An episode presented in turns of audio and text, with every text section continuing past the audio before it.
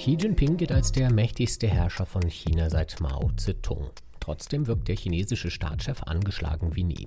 Denn er steht vor einem gigantischen Berg voller Probleme, die er sich größtenteils selbst geschaffen hat.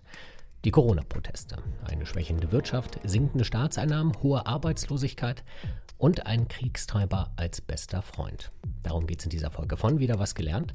Abonnieren Sie den Podcast gerne überall, wo es Podcasts gibt und ab sofort auch als Push-Mitteilung in der NTV-App. Wir freuen uns immer über Kommentare und natürlich auch Bewertungen. Ich bin Christian Hermann, hallo und herzlich willkommen.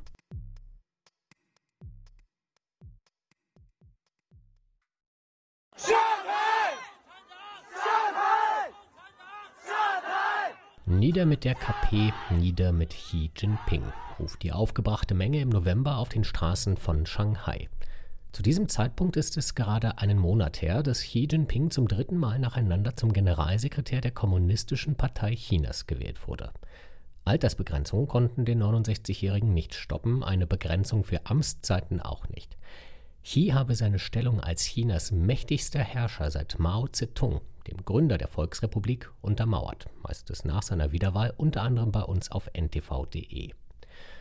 Und trotzdem wirkt der chinesische Staatschef angeschlagen wie nie. Denn er steht vor einem riesigen Berg voller Probleme, die er sich größtenteils selbst geschaffen hat. Die chinesische Wirtschaft schwächelt, die Staatseinnahmen sinken, die Arbeitslosigkeit vor allem bei jungen Menschen steigt und der beste Freund ist ein Kriegstreiber. Das drängendste Problem aber sind die wütenden Corona-Proteste der eigenen Bevölkerung, über die wir auch bei NTV berichtet hatten. Nieder mit der kommunistischen Partei und Freiheit, rufen die Demonstranten in Shanghai. Wenig später greift die Polizei ein. Kritik an der Staatsführung ist in der Volksrepublik nicht erlaubt. Wer stört, muss weg.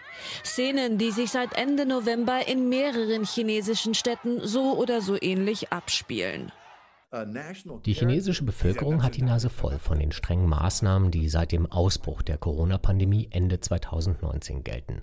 Drei Jahre nachdem Wuhan abgeriegelt wurde, sperrt die Volksrepublik auf Wunsch von Xi Jinping immer noch Millionen Menschen in ihren Häusern ein, führt Massentests durch und steckt Menschen schon beim kleinsten Corona-Ausbruch in gefängnisartige Quarantäneeinrichtungen. Während sich der Rest der Welt wieder maskenlos zu Großereignissen wie der Fußball-WM trifft. Vor der größten Protestwelle seit dem Tiananmen-Massaker 1989 knickt aber selbst der mächtigste Herrscher seit Mao ein. Anfang Dezember lockert Xi seine Null-Covid-Politik. Es gibt Erleichterungen für Quarantäne, PCR-Tests und Lockdowns. Ein logischer Entschluss, wenn man eine Eskalation unbedingt verhindern will. Am Ende aber auch einfach eine wirtschaftliche Entscheidung. Wenn man Häuserblocks abriegelt, Massentests durchführt und Lebensmittel an Millionen Menschen liefert, kostet das wahnsinnig viel Geld und Personal. Und wenn gleichzeitig Fabriken geschlossen bleiben und die Arbeitskräfte zu Hause festsitzen, kommt auch kein neues Geld in die Kassen rein. Die Null-Covid-Politik war ein teures Unterfangen und hat der chinesischen Wirtschaft schweren Schaden zugefügt, wie auch Jürgen Mattes vom Institut für Weltwirtschaft in Kiel bei NTV erklärt hat. Darüber hinaus sehen wir aber eben auch die Zahlen jetzt hier vom November, dass äh, die Wirtschaft doch arg in die Knie geht. Prognosen, ähm, die wir noch vor kurzem jetzt beispielsweise von der OECD gesehen haben für ähm, dieses Gesamtjahr 2023, äh, 22, ähm, von 3,3 Prozent, die sind dadurch Makulatur geworden. Und darauf hat jetzt die Kommunistische Partei reagiert, auf die Wirtschaftsschwäche und auf die Proteste. Im November hat China seine schlechtesten Handelsdaten seit mehr als zwei Jahren präsentiert. Die Lieferungen ins Ausland sind im Vergleich zum Vorjahr um 8,7 Prozent gesunken. Das sind vor allem deshalb erstaunliche Zahlen, weil im November das Weihnachtsgeschäft beginnt und der Außenhandel des Exportweltmeisters eigentlich floriert. Überraschend kommt diese Entwicklung aber nicht. Schon bevor Xi die Wirtschaft mit strengen Lockdowns im Finanzzentrum Shanghai oder in der iPhone City schwer beschädigt hatte, hatte er im vergangenen Jahr einen Regulierungsfeldzug gegen erfolgreiche Tech-Unternehmen wie Alibaba, Didi oder Tencent gestartet.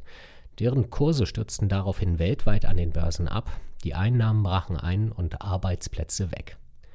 Ähnlich erging es vor gut einem Jahr dem chinesischen Immobiliensektor. Als dort eine Blase platzte, konnte ein Bauriese nach dem anderen seine Kredite nicht mehr bedienen. Bereits gezahlte Wohnungen wurden nicht fertiggestellt, Rohbauten wieder eingerissen. Und jetzt muss Peking verschuldete Wohnungsunternehmen mit umfassenden Hilfen retten, wie es heißt. In diesem Jahr wird China deshalb das größte Haushaltsdefizit seit Jahrzehnten einfahren.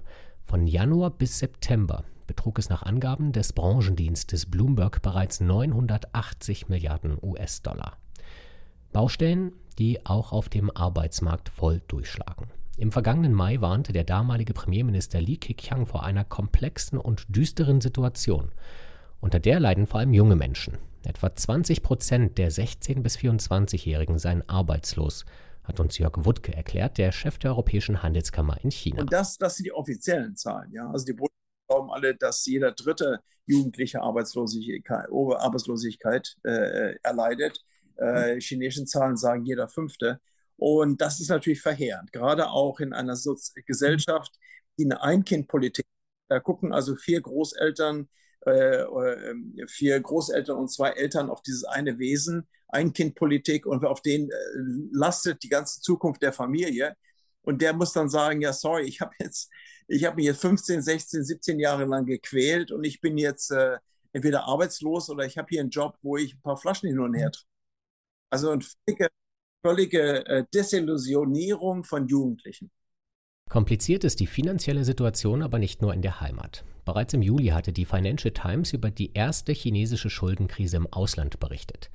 Denn die neue Seidenstraße scheint zumindest teilweise zum Boomerang zu werden. Gab es vor wenigen Jahren noch die Befürchtung, China könnte Entwicklungsländer mit seinen großzügigen Darlehen für neue Handelswege und Infrastruktur abhängig machen, scheint jetzt das Gegenteil zu passieren. Viele Partner können ihre Kredite vor allem wegen der Corona-Krise nicht mehr zurückzahlen und kosten China damit sehr viel Geld.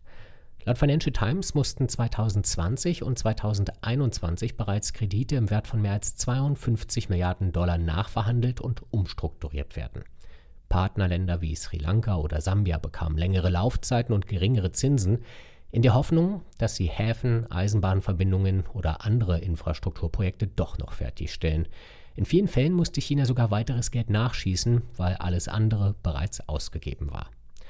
Und immer häufiger werden chinesische Arbeiter, die die Seidenstraßenprojekte umsetzen, im Ausland zum Ziel von Terroranschlägen und Entführungen. Denn sie versprechen in Ländern wie Pakistan hohe Lösegelder oder stehen sinnbildlich für Korruption und chinesischen Einfluss in den Partnerländern, das hat uns Francesca Giretti vom Mercator Institut für China-Studien in Berlin erklärt. Probably, um, Pakistan is also such an interesting case, not just because Pakistan ist ein interessanter Fall, nicht nur weil der chinesisch-pakistanische Wirtschaftskorridor CPEC das Vorzeigeprojekt der neuen Seidenstraße war, sondern auch weil Pakistan ein so komplexes Land ist und geografisch so nahe an Indien und China liegt. China muss bei der Finanzierung dieser Projekte auch das Terrorrisiko in Pakistan einplanen. When it comes to the security considerations that China is, is doing to in planning to finance the projects in Pakistan. Jetzt soll die Lockerung der Null-Covid-Politik der lahmenden chinesischen Wirtschaft wieder Schwung verleihen. Ohne Lockdowns können Fabriken wieder mit voller Kraft arbeiten und die Kassen füllen. Das hofft man jedenfalls in Peking.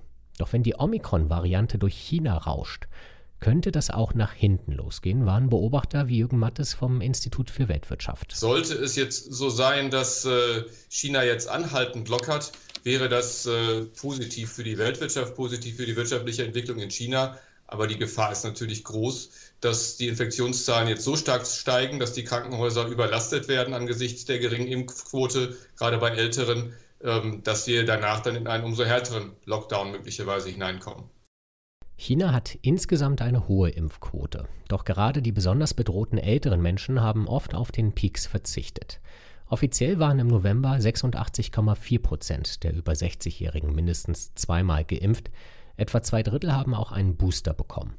Viele andere sind aber skeptisch, weil sie den Impfstoffen nicht vertrauen, auch das ist ein Problem, das Xi Jinping mitzuverantworten hat, denn er hatte die mRNA-Mittel von BioNTech und Moderna im vergangenen Jahr von den Staatsmedien zur Giftspritze erklären lassen.